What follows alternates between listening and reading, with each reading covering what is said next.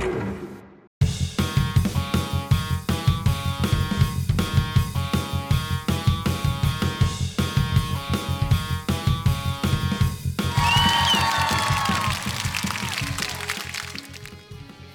んにちは、トミトです。2月に入ってね、えっ、と、まあまあ今年はでもちょっと暖冬とは言われてるけど、やっぱり寒い日は寒いですね。やっぱりまあ静岡は結構暖かいとは言われますけど、まあ、あの、なんていうのかな、上着がいらないとかね、そういう暖かさでは全然ないので、まあでも東京とかに比べれば、空気の冷たさみたいなのは、えーないかなっていう感じなんですけど、まあ、日が当たってればね日が当たってて風がなければまあ暖かい方かなっていう。まあでも今年はでもそんなにものすごい寒い日っていうのはないかなと思うんですけどまあでも冬は冬まあ冬なんで寒いことは寒いんですけどでも2月に入ったってことはもうあとねまあ暦の上ではまあ、3月から春とするとですねざっくり言うと。もう1ヶ月切ってるわけですよ。1ヶ月切ってるってことは、えまあ約4週間ですよね。ってことはまあ1週間ずつこう数えていけば割とあっという間に終わるかなっていう感じでまあそう思えばね前はね冬の方が好きだった好きだったんですよ。っていうのは夏がとにかく嫌で夏はもう暑い時はまあ、そんなにねエアコンがあんまり好きじゃないんですよ冷房とかね。っていうのもあって夏はねちょっと、まあ、脱いでも脱いでも暑いこと暑いじゃないですか。だからそれも嫌だったんですよね。あとやっぱりその洋服ファッション的にそのいろんなものが着れない？決まってきちゃうっていう感じで。あと汗もかくしね。だから冬の方が好きとかって言ってたんですけど最近はね冬は冬で結構まあ冷え性がきつくてで体がすごく冷えると体調がねガクッと悪くなることがあるので気をつけてるんですけど、まあ、そういうのがあってねちょっと、うん、冬の方が辛いなっていうこともありますね。やっぱあと冬は、え風邪対策もねしっかり気合を入れていかないとっていうのもあるのでえーっとまあでもやっぱりね食べ物に関してはあれですね秋冬の方が絶対にいいかな好きかなっていう感じですけどまあどっちもどっちですけどね。でまあね寒い時その体が冷えたなっていう時にそのなんかその体調を上げるあのコツというかねなんか方法がないかなとえーずっと探しててですね。まあここ最近はいろいろまあ冬になった時に今年こそはその冷え性をなんとかしようとかって思うんですけどまあいろいろやりました。あの冷え性を自覚するようになってから。やってきたことっていうのは、うん、辛いものを食べるとかね。割とそのラー油だったり唐辛子をかけて味噌汁とかにも唐辛子を入れると結構、まあ、辛くなるし美味しいっていうのもあって、まあ、そういうのもやったりとかね。でもあんまりなんていうのかな冷え性に効果があるっていう感じじゃないですよね。当然。あとはね冷え取り靴下みたいなのがあって薄い靴下なんだけど5本指でそれを5枚重ねるとかっていうのがなんかあったりしてそういうのも試したりとかして結構そのなんだっけ5本指ソックスは効果的みたいなのが一時期あったんでそれも試してみたんでしたんですけど結局ねその僕の場合は本指ソックス履いてもやっぱり指先がもう冷たくなっちゃってるね。というか足首から下じゃないか。膝から下がもう冷たくなっちゃってるんでまあ。その靴下がどうこうっていう感じじゃないんですよね。あとはねやっぱ足関係足がやっぱり冷えるってことでふくらはぎを揉むといいとかっていうのもこれも何年前かな。それもやりましたね結構毎日っていうのはふくらはぎがそのポンプみたいに焼く役割をしていて、えーとまあ、心臓からね足っていうのは遠いところじゃないですか。だからあのふくらはぎを揉むことによってその心臓の方にね血液をこうしっかり送り返すっていうそういうなんか、えー、効果があるっていうことでね、ったりしましたけどふくらはぎとあと足の裏とかね結構マッサージしたりとかして血行を少しでも良くしようとかねやってます。今でもまあたまにやりますけどでも結構ねふくらはぎって自分で揉んでもそうなんですけどまあまあ痛いんですよ、まあ、どのぐらいどの場所をやったらいいかっていうのは分かんないんですけどまあでもそれも効果があったりなかったりあんまりでもその冷え性が改善したってことではないですねたまにねマッサージとかに行くと冷たすぎてね足がちょっと驚かれるんですけど。でもリンパマッサージとかに行くとあのしっかりそのリンパの通り道っていうかなそれをこうしっかりこう順を追ってやってくれるんですけど。意外とね足は膝の裏をこうしっかりやるとそこがねこう膝を膝の裏をこうしっかりマッサージしてなんか開けてやることで、え流れやすくなるのかたような気がするんですけど、まあ、最近ちょっと言ってないんですけどあんまりね。でね今年ねまあランニングと筋トレをここ何年かに比べるとかなりしっかりやってるんですけど特にね筋トレ寒いなっていう時に全身冷えたなっていう時に筋トレをするとね結構体がすぐ温まります。で何をやるかっていうと、まあ、簡単にできるやつだと、まあ、スクワットか、えプランクプランクって言って何ちゅったらいいの？腕立て伏せの、えー、腕を伸ばしきったような体勢ですね、まあ、そこからそれをハイプランクっていう、えー、格好なんですけど。普通のプランクっていうのはね、そういう腕立てのような体勢で、うんと、肘から拳までをこうつくっていう感じなんですけどね。意外とねこのプランクを2 3 0秒2 3 0秒を2セットくらいやるだけでも結構体がすぐ温まってくれるので全身でまあその寝られるようなスペース。とあとまあ室内でっていう、まあ、条件があるので、まあ、どこでもできるってわけじゃないんですけどちょっとね、えー、そのくらいのスペースがあればちょっと今日寒いなっていう体冷えてるなっていう時はちょっとそれをブランクをやるだけでもねあの体全身結構温まります。で腹筋とかもね結構鍛えられるんでなかなかプランクはねおすすめです。あの筋トレの中でも。最近ですねプランクが言われるようになったのはね結構あのハリウッド系のセレブの人とかも、ね、いろんなプランクをやったりとかしててで僕が最近よく使ってる筋トレのアプリででナイキトレーニングクラブっていういうのがあるんですよあのアイコンが NTC って書いてあるやつなんですけどそこにいろんなそのえっ、ー、とまあプログラムがあって例えば腹筋を鍛えるっていうあのプログラムでもその腹筋をこうひたすらやるっていうんじゃなくて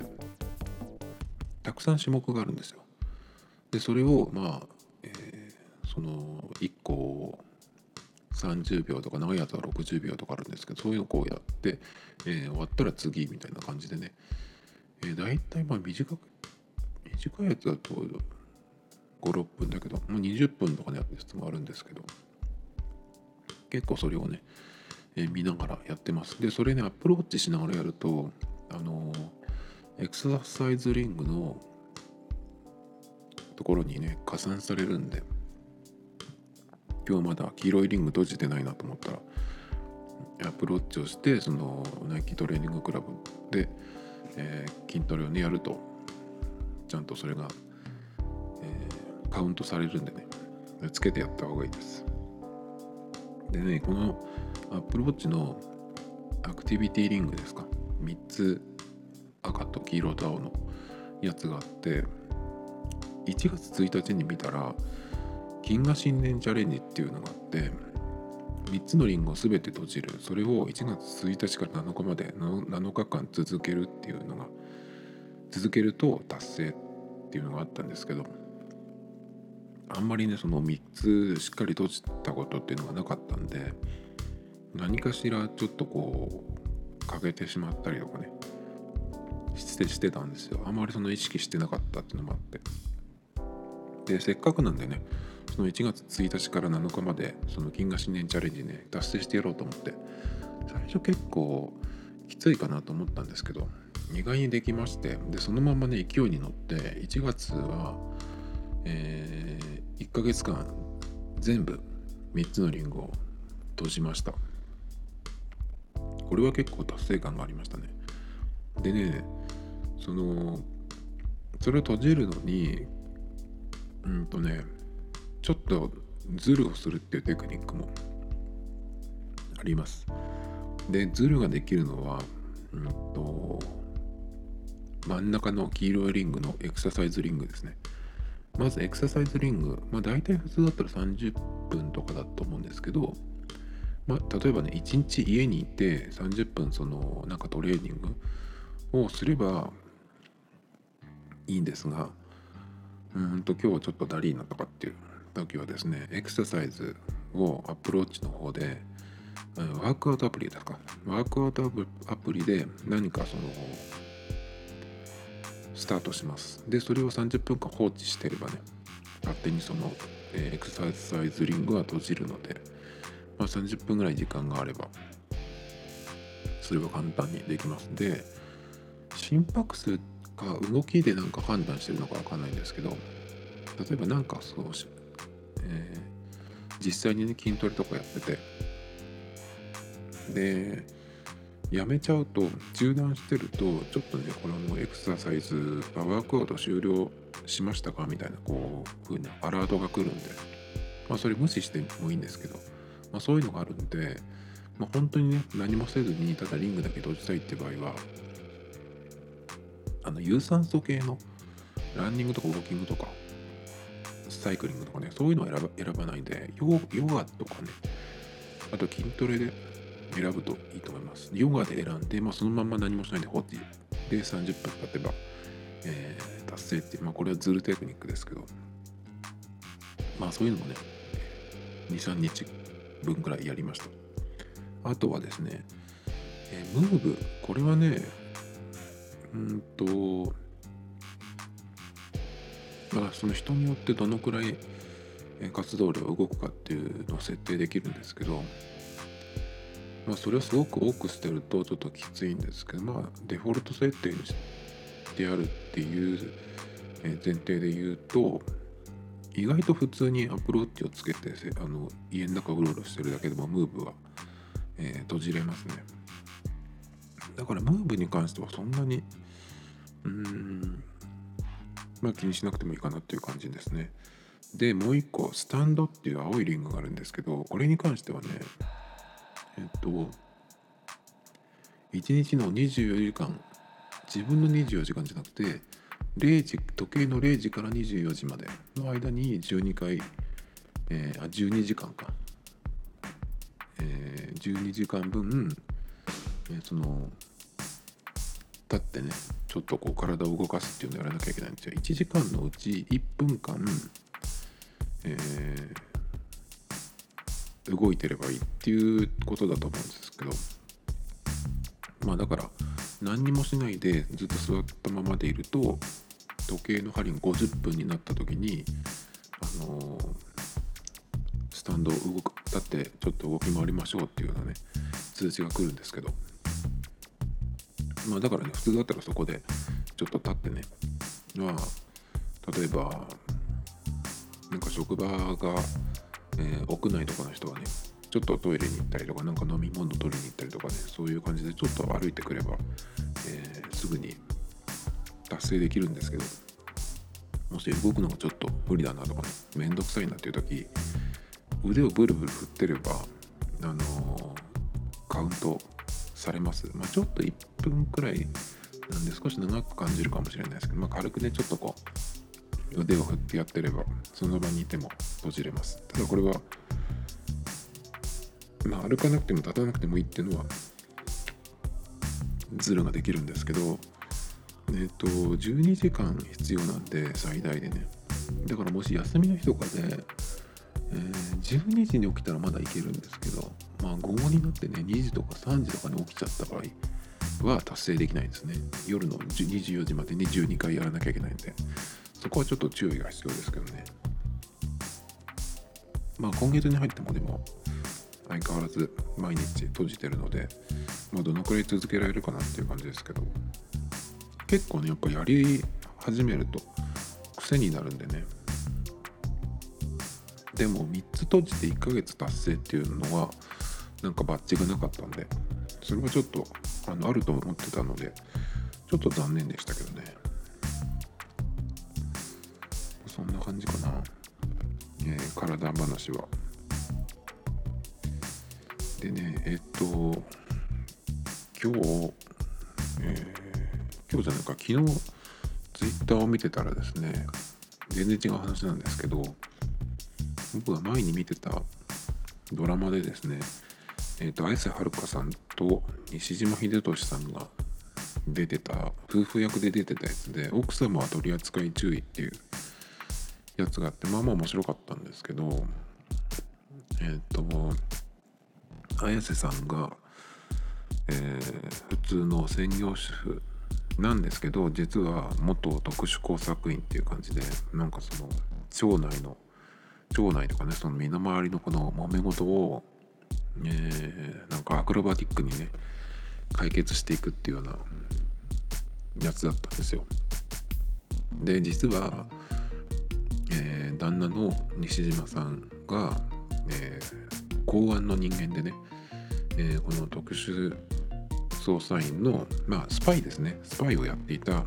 綾瀬さんをずっとこう見張っていたっていう結婚したのもそういう理由だったっていうね、えー、やつだったんですけど。まあそれのね、まあ、これも2年ぐらい前じゃないかなこのドラマやったの。まあ、これの、まあ、映画劇場版がやるっていうのが発表されてですね。これがねなんかそのドラマが終わった時にすぐ、うん、次の年ぐらいに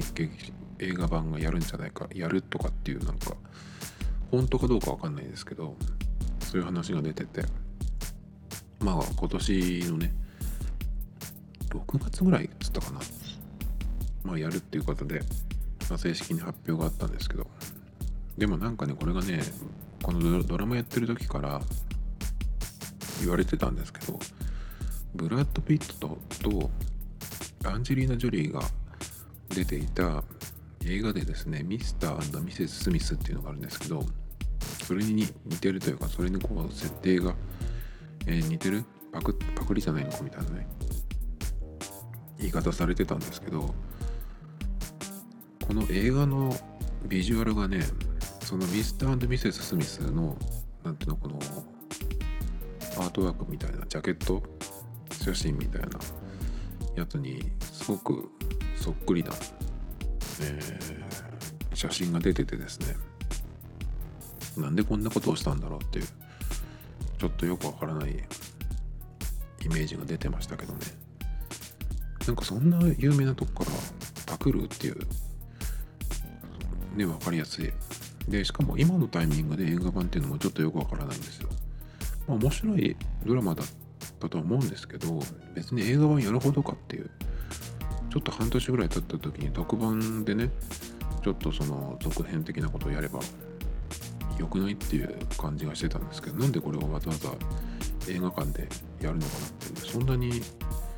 賞賛あんのかなっていう感じですけどね僕もずっと1話から見てましたけどこのドラマねだけど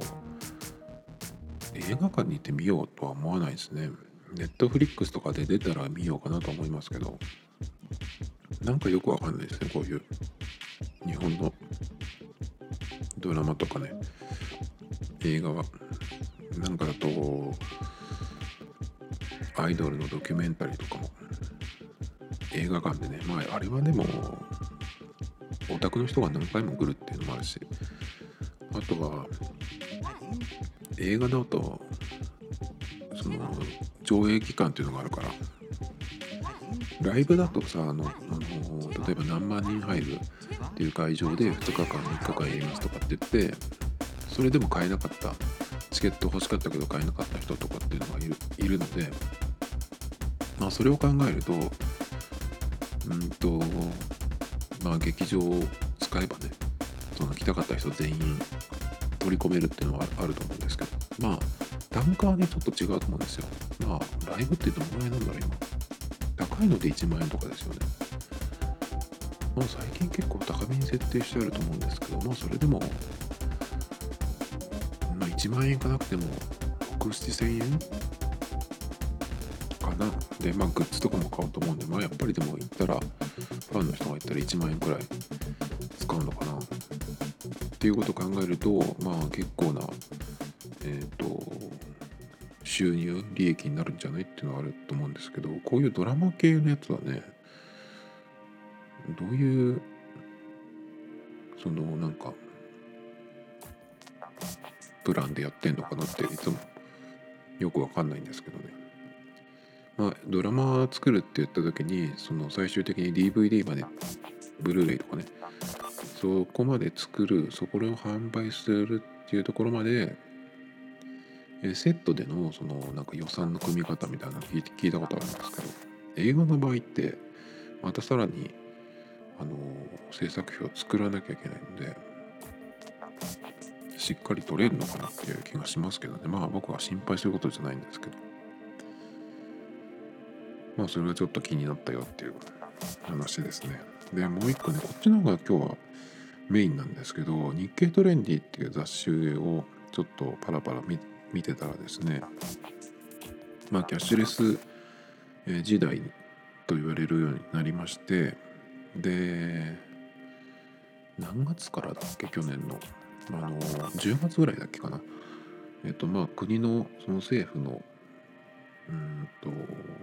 なんか号令みたいなのがねあってまあ消費税が10%になったっていうのを受けて、まあ、キャッシュレスで、えー、買い物とかねすればポイントとして返ってくるよっていう、えー、のが今やってるわけなんですよね。2%のとこもあれば5%のとこもあって。まあ事業者そのお店とか買いあの企業がそれに参加してなきゃいけないんですけど。でまあ参加してまあ申請して通ったところがそのポイント還元のお店っていうことで、まあ、認定されるみたいな感じなんですけど。まあなのでキャッシュレスで、え、払った方が、え、決済した方がいいよっていう、まあ、キャンペーンをね国を挙げてやってるんですけどまあそれが始まったことでまあ今まではキャッシュレスっていうとクレジットカードそれから電子マネーがあったわけですけど、まあ、そこにねなんとかペイっていうようなのがいっぱい出てきて QR コードとかの決済が出てきたんですけど、まあ、それでそれが出てきたことで、えーとまあ、クレジットカードの選び方あとはそのどのペイサービスに何のカードを使うかっていうその組み合わせ。そういうのもあってちょっとこう見直すタイミングっていうのもあるのでまあその日経トレンディではね。どのカードがいいとかどのそのペイサービスがいいとかね。その辺をこうまとめてあってですね、まあ、結構そのまあ丸々一冊ってわけじゃないけどかなりの、えーと、ページを割いてましたね。で今日割と結構しっかり読んだんですけど結論的には、まあ、僕は今は、えーまあ、キャッシュレス野郎はキャッシュレス野郎なんですけどもここの23年ぐらいえ、ー、とまあ特にどうしても現金じゃなきゃダメっていうとこ以外はもうカードか電子マネーっていう風に、えー、なってるんですけどえっ、となんだっけ PayPay とかああいうのが始まる前まあだから消費税8%時代までととするとそこまではねえっ、とクレジットカードかクイックペイが、ま、ほとんど。でそれ以外で、えー、キャッシュレスにしたいけどその2つだとダメな場合。だけど Suica だったらいけるっていう時は Suica にするとかね。そんな感じだったんですよ。で今は何使ってるかっていうと、まあ、結局クイックペイと、えー、クレジットカードこの2つが一番やっぱりメイン。これは買ってないですね。で Suica をたまに使うっていう言いましたけどそのたまに使うもののえー、仲間としてね PayPay が加わったっていう感じで。でも PayPay もね全然使ってないです本当にたまに。ここのお店確か電子マネーとかクレジットカードとかどうだっけかなと思って見たら入り口のとこに PayPay 使いますっていうのがあったらじゃあちょっと PayPay で払ってみるかっていうくらいの感じでですね。まあたまにですね。で結構ねこの日経トレンディはまあえっとクレジットカードだとリクルートカードそれから楽天カードを結構押してますね。っていうのはあのー、このカードの場合いろんなそのペイサービスと、えー、連携した時に何パーセントポイントが入ってくるかっていう。それと、えー、キャッシュレスの事業者で、えー、2%と5%のお店で払った場合にどのくらい返ってくるかっていうね、まあ、その辺の結構還元率中心に、えー、順位というかそのをつけてたんですけど、まあ、連携させた場合にどのカードがいいっていうようなね感じで、え、リクルートカードと楽天カード推しでしたねそれから、えーと、ペイサービスに関しては D 払いを結構しますね。D 払いと、あとね、1位が楽天ペイでしたね。まあ、楽天ペイの場合は、あの楽天のサービスとか、楽天カードと組み合わせると、その結構その還元率がいいよっていうことで、その1位にしてたと思うんですけど、2位か3位どっちかが PayPay だったんですよね。だから、割とその、うん、結構世の中的に認知度とかっていうと PayPay が一番その、まあ、ポイントが何パー返ってくるとかっていうね CM とか広告もよく出ててあのずっと一貫してあの下品な、えー、CM をやってますけどまあそれもあるので結構 PayPay が一番お得なんじゃないかみたいなねそういうこうイメージがあるけど実はあのこの日経トレンディ的には楽天ペイと D 払いがいいよもいいよっていうねもちろそっちの方が、えー、結構返ってくるよみたいな、ね、そういう組み合わせとかもやってるんですけどでもね僕がその自分の持ってるカードとかあと使ってるペイサービスとかねその辺をこう変えようかなっていうふうには思わなかったです。で結局これって自分がそのカードを選ぶ基準とかどのサービスで払うかっていうそれを選ぶ何ていうのかな基準みたいなのがそれぞれあると思うんですよ。だから例えば、まあ、楽天をえ通販でもよく使うそれそれから楽天ペイを持ってるとかっていうとやっぱりその楽天ペイをね積極的に使っていこうというふうになると思うんですけどわざわざそっちに変えるかっていうとうん、そうでもないんですよね。そこまでのなんか、うん、売りというか強強みっていうのはあんまり感じないんですよ。で、その読んでて、まあ僕、それぞれね、人によってだから何を、うん、大事にするかっていう、どこで選ぶかっていう基準が結構その見えてくんじゃないかなっていう気がするんですよね。でまずクレジットカードの場合えっ、ー、と僕は基本的に今エポスカードっていうのを作って持ってるんですけどなんか結構前に最初に作ったクレジットカードかなもしかして。でしかもそのエポスのゴールドなんですね今。で普通ゴールドだと年会費があるんですけどエポスの場合は別に普通に使ってたらある日なんかはがきがメールが来てインビテインビテーションですね。でここのインビテーションをもらった人がここのまあ、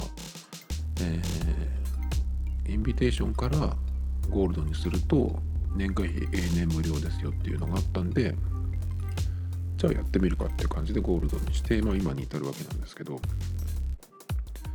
でそのゴールドだといろいろそのうんと特典はあるんですけど還元率は0.5%なんですよ基本的に。で楽天カードは1%なんですよねほとんど。そのどこの普通に使ってもそう1%だしいろんなそのペイサービスに連携させた場合も1%戻ってくるっていう感じなんですね。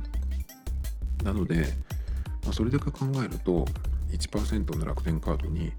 乗り換えた方がいいんじゃないかなというふうに思ったんですけどまず僕が選ぶ基準カードの場合、えー、そのカードを Apple Pay で使えること iPhone 使ってるので Apple Pay ってことはクイックペイか ID で使えるですね。で APOS の場合はクイックペイで使えるので、えー、まあこれを使ってると。で楽天ペイ楽天カードも一応持ってあるんですけどでクイックペイでも使えるので、まあ、この点に関しては、えー、どっちも基準に基準を満たしてるって感じですね。他にはですね年会費がかからない。これは楽天カードもかかんないし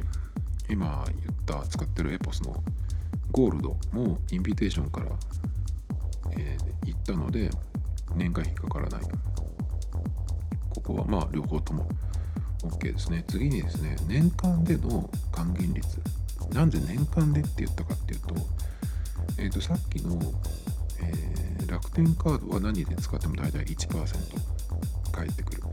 だけどエポスの場合はゴールドでも0.5%なんですよ。まあ、ここだけ言ったら、えっ、と、楽天カードにすれば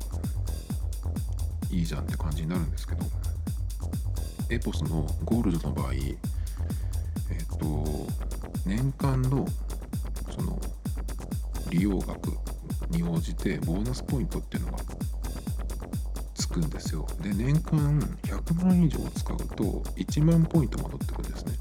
で1万ポイントっていうのはそのまんま1ポイント1円で使えるんですよでエコスのポイントはえっ、ー、とまあ基本的にその丸いが発行してるデパートの丸いが発行してるんで丸いで使うっていうのがそのまあ基本なんですけどそれ以外にもプリペイドカードを作ることができるんですね。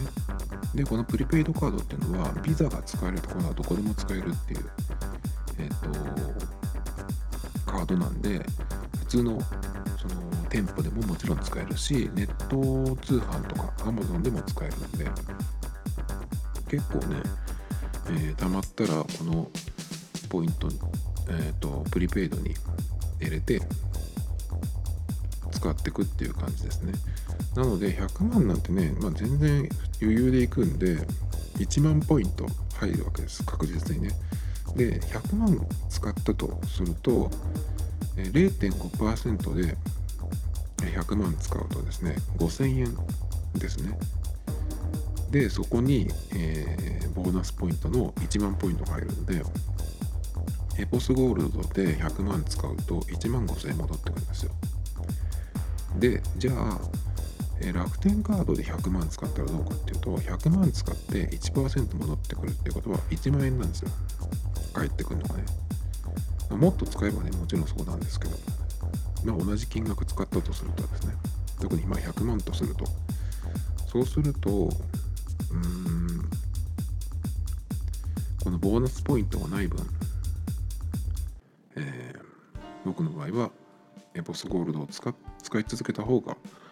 得かなっていう感じ。だから年間年間での還元還元率還元数っていうふうに言ったんですよ。ボーナスがあるんでね。あとねエポスゴールドの場合はもう一個ちょっといいのがあって基本的には0.5%の還元なんですがえっ、ー、とねポイントアップショップっていうのを3つまで選ぶことができるんですよ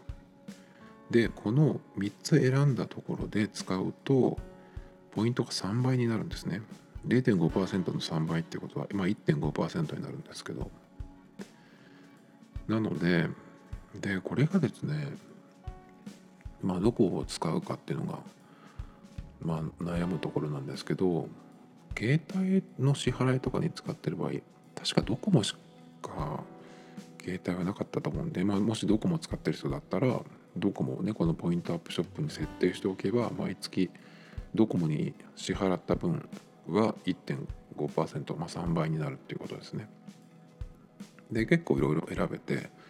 デパートとかで選ぶこともできるし僕が設定してるのは Apple Store ですね。Apple Store で買った時に3倍になるんですよ。で Apple Store っていうことは結構高い買い物をする場所なんでそういうね高い買い物するところを設定しておいてもいいしコンビニとかに設定することもできるんでコンビニとかスーパー。だからしょっちゅう行く毎回同じとこに行くっていう人だったらそういうとこを設定してもいいし。まああとはね僕えっと静岡市に住んでてマークイズっていう商業施設があるんですけどそこにはあそこのマークイズで、えー、設定することができるんですよ。そうするとマークイズの中で買い物してエポスで払った場合はそれが全部3倍になるんですね。で静岡のマークイズの場合だとファッションでいうとザラとか H&M が入ってて無印ユニクロも入ってる。それから輸入食品とかのカルディも入ってるしスーパーのイオンも入ってる。あとスターバックスも入ってるしマクドナルドも入ってるし。なんで割とね結構そういうまあスタバとかマックはいろんなとこに行った時にそれぞれ行くと思うんですけど無印とかで買い物するとかってなった場合はここで買い物してカードで払えば3倍になるってことなんで結構ねこの建物単位でポイントアップショップになってるのっていうのはね結構大きいんですよね。なのでまあよく行くところを設定しておけばそこで、まあ、カードで払えば3倍になるってことなんで、まあ、よく行くところを使うサービスとかでうんまあ3つまでなんですけどまあまあだからあと高額な買い物するところねえー、家電量販店とかに行く人は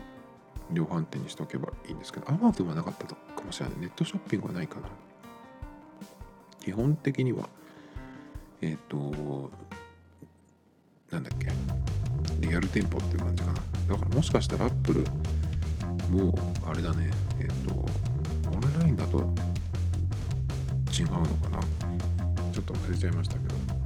まあだからそういうちょっとこうエプスゴールドの場合はそういうちょっとこうポイントを、えー、上げられる使い方もできるっていうか、まあ、その辺がちょっと楽天カードの、1%っていうのとねちょっとこう比べて計算すると、まあ、楽天の方がいいとは言えないかなっていう感じで、まあ、そのままのねコストゴールの枠メインに使ってるんですよ結局あれですよねあの Yahoo のカードで PayPay にその登録したこと、えー、いいっていう風になってましたけど最近もちょっと変わったみたいでまず、えっとね、Yahoo カードで PayPay を使ってると T ポイントがなんかこれ貯まるのかっていうのがらしいんですけどそれがまずなくなった。それから後払いでクレジットカード払いにして Yahoo カードを、設定をしておくと1.5%したかな。結構まあ他の、えー、決済手段に比べるとポイントが高いっていう風になってたんだけど今は銀行口座からチャージするのでも1.5%になるんで、まあ、特に Yahoo カードを持ってなくても、えー、いいっていう感じになってるみたいですね。だけどまあ僕の場合はチャージをしたくないのでクレジットカード紐付けができるっていうのがね、えー、ペイサービスを選ぶ基準になってるんですけど、あとね、もう一個、えっ、ー、と、今カードの選ぶ基準の話をしてて、なんだっけ、今のところは、まあ、クイックペイで使えるっていうことと、それから、えっ、と、年会費0円、さらに年間での還元ポイント。でもう一個まだ4つ目があるんですけど何のポイントがたまるかなんですよ。還元率ばっか言うんだけど例えば楽天のカードでその1%戻ってくるっていうのが他に比べると結構高いよっていう話なんですけどではその1%還元で何が貯まるのか何のポイントが貯まるのかっていうと楽天の場合は楽天スーパーポイントっていうやつなんですね。で基本的にこの楽天スーパーポイントは貯めて何に使うかっていうと楽天のサービスとか楽天の中で、えー、オンラインショッピング通販で買う時にそのポイントが使えるっていうのが一番その、まあ、メジャーな使い方なんですけど。他に何に使うかっていうと楽天ペイでえチャージして使う、まあ、そのまま確かポイントでチャージしなくても引き落とされるのかな。そんな感じだったと思うんですけど楽天ペイで使う。それから楽天エディって、まあ、エディですね。エディにチャージして使うっていうのがあるんですけど、まあ、エディねガラケーの時だったらエディは結構、まあ、スイカかエディかっていう感じだったんでまあねガラケーの時のエディはチャージするのはかなり面倒くさかったんでやれなかったんですよね。それに比べれば今は、えー、チャージが楽になりましたけど、まあ、エディ使う、チャージ使う、チャージして AD 使うんだったら全然クイックペイを使うっていう方が僕は楽なので、エディを使う、でも楽天ペイ使うか、どこで使えるっていう風になると、まあコンビニとかだったらね、まあ何のサービスでも使いますけど、クイックペイに比べたらねやっぱりちょっと使えるとこが少ないような気がする。っていうのとあとは QR コードをね出さなきゃいけないっていうのがクイックペイだと Apple Watch か iPhone でなんかそのボタン2個くくってあのダブルクリックみたいなするだけであとはもうかざせば OK なんでその手軽さに慣れてるとねちょっと QR コード決済ってあんまりね使いわざわざ使いたくないなっていう感じしちゃうんですよね。だから基本的には、えー、クイックペイかクレジットカードで。まあクレジットカードの方がちょっと面倒だけど。まあ基本的にはクイックペイで払って、えー、どうしてもね他になければ PayPay で払うっていう感じなんでまあだから楽天ペイを使おうっていう気にあんまりならないんですね。だから楽天うん、カードとかね楽天ペイですごくポイントが貯める貯まるよって言われても楽天ポイントが貯まってもあんまり僕はそのめんどくさいなと思っちゃうんでその使い道的にね。だからやっぱり、えー、変えようかなっていう感じはなんないんですよね。で次に、えー、ペイサービスを選ぶ基準。まあこれは今のところ結構こういろいろ喋ったんでまあ大体その出てきてるんですけども、ペイサービスっていうのはですね、LINEPay、PayPay、楽天 Pay、D 払い、それから、まあ、そんなもんか。で、それを選ぶ基準なんですけど、基本的に僕はやっぱりタッチして払うのが一番、えー、楽で好きなので、あんまりその QR コードのサービスは、うんそんなに使うことがないんですけど、まあそれでも、えー、どれか選ぶとしたらどうやって選ぶかっていうとまずここが一番大事なんですけどクレジットカード紐付けができること。自分の持ってる、えー、クレジットカードから直接払われる支払いされるっていう。だからチャージはしなくていいってことですね。そうするとその上限の金額がクレジットカードのえっ、ー、と限度額っていうことになるのでそのチャージしていくら残高があるとかね気にしなくていいっていうのでまあクレジットカードを使う時と同じような感覚で使えるっていうことで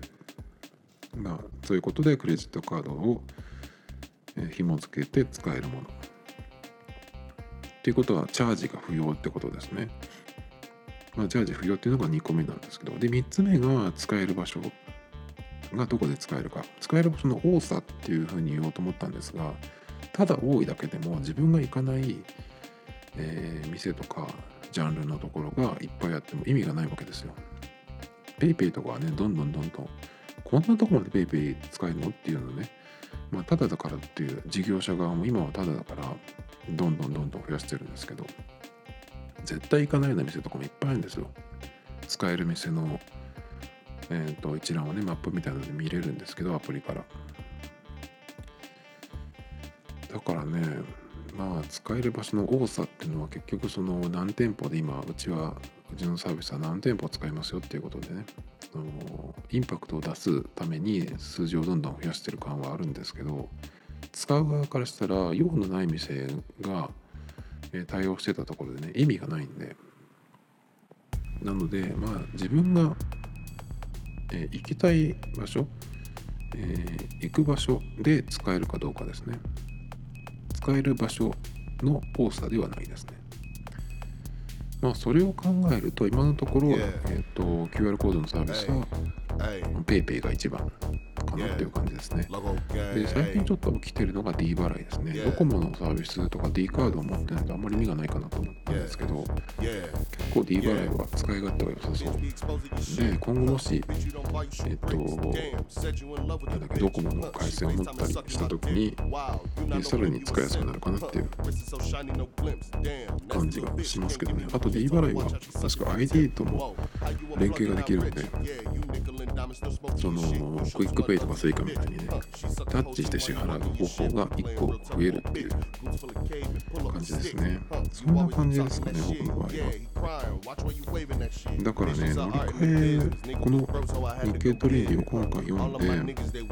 クレジットカードかその支払い方法をちょっと乗り換えることも出てくるかなと思ってかなり真剣に考えながら読んでたんですが、まあ、結局そのメインの、えー、一番その最終的な支払い元。のクレジットカードに関しては今の、えー、カードがカードで使ってても別にそんなに損がないというかね。もうこれで全然いいやっていう、まあ、むしろいろんなそのペイサービス使ってもクレジットカードの、えー、利用の総額をこうどんどんね、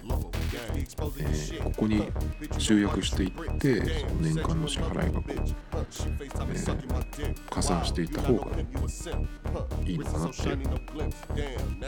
う感じですね。去年も結局エコスゴールドで、え100万以上余裕で使っていたので1万円分ポイントが入ってきましたけどまあででも1万円分入ってきても、あ、っという間に使っちゃうんでそんなにねお得感はないですよね。だからなんかやっぱりポイントとかっていうよりもあのやっぱり収入源を増やすっていうのが一番いいですね。まあ元も子もないですけどそんなこと言ってもね。なので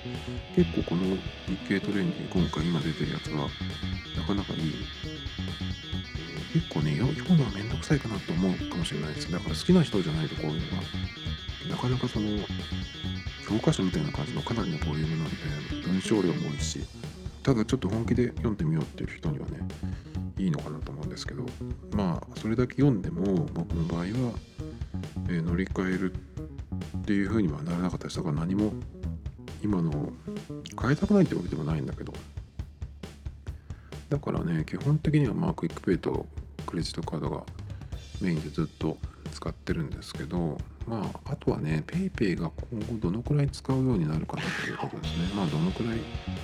えー、いろんな店が対応してくるかっていうことなんですけどあとねそう思い出したんですけどえっとこの還元率とかポイントがどのくらい、えー、つくとかっていうのって結構ねこれはね1年もしないうちに簡単にあのあっという間に変わります。あの減ると思った方がいいと思います。新しいのが出てくるとその最初の方はね還元率が何パーセント他より高いですよとかっていうふうにやるんですよ。今度ね LINEPay の、えー、クレジットカードが出るみたいなんですけどそれも初年度はなんか3%とかっていうふうになんか出てましたね。だけど LINEPay って、えー、そのクレジットカードじゃないカードって最初出てたんですプラスチックカードね。それもえっ、ー、とこの LINEPay が QR コードを始めるってなった時に解約でえ、カードの方は、え、還元率がガクッと下がったんですよ。それでしかもランク制になったんで、まあ、その辺でね結構僕 LINEPay から一気に離れたんですけどまあそういうのがあるんでおそらく、え、LINEPay カードクレジットの方のカードが始まって3%って最初に言ってもまあ1年すればねまた、え、下がるだろうというのは簡単に想像がつきますね。交換原率のやつっていうのはやっぱり期限付きと思っていた方がいいと思います。何でもそうですけど。なので今はすごく、えー、還元率が高いって言ってもまあ大体平均的になると思ってた方がいいと思います。よくて1%、それからクレジットカードの場合は大体が0.5%なので、まあそのくらいになってくるかなっていう感じですね。だからまあ基本的に0.5%で、ちょっとそのボーナスポイントがあったりとか、場所によって、えっと、ポイントが上がるよとかね、そういう方がね、結構まあ、あの、長い目で見ても、そんなにこう、上がったり下がったりみたいなしないんだろうなっていう感じでね、使いやすい気がしますね。ATM の手数料とかもそうじゃないですか、銀行の、ネット銀行の、ーと、手数料。最初は ATM 手数料いつ、えー、何回やっても無料ですよというふうに始めるんだけど1年もしないうちにねあの回数制限制限ができてでしかも、えー、なんだっけ ATM 手数料が無料になる回数が、えー、たくさん欲しいっていう場合はその銀行に預金をたくさんしてさらに外貨預金をしてそれから、えー、投資信託をするとかねそういうなんか余分なこといっぱいしなきゃいけないんですよ。それでもまあ10回もなかったりするんで。まあ ATM 手数料もねもうそんなに、え銀行も使わなくなってくるだろうと思ってるんで、まあ、関係ないですけど銀行でもね結構そういう感じなんでおそらくこういう、えー、決済サービスのポイント還元率もねえっ、ー、とまあ1年もしないうちに変わると思っていた方がねいいかなと思いますだからその辺はちょっと無視してその自分のその持ってるカードとかあとは使い勝手ねそれからまあどこで使えるか自分がよく行くところで使えるかどうかっていうので選ぶといいかなと思います。Tomito Times Podcast. This program was broadcasted you Anchor FM.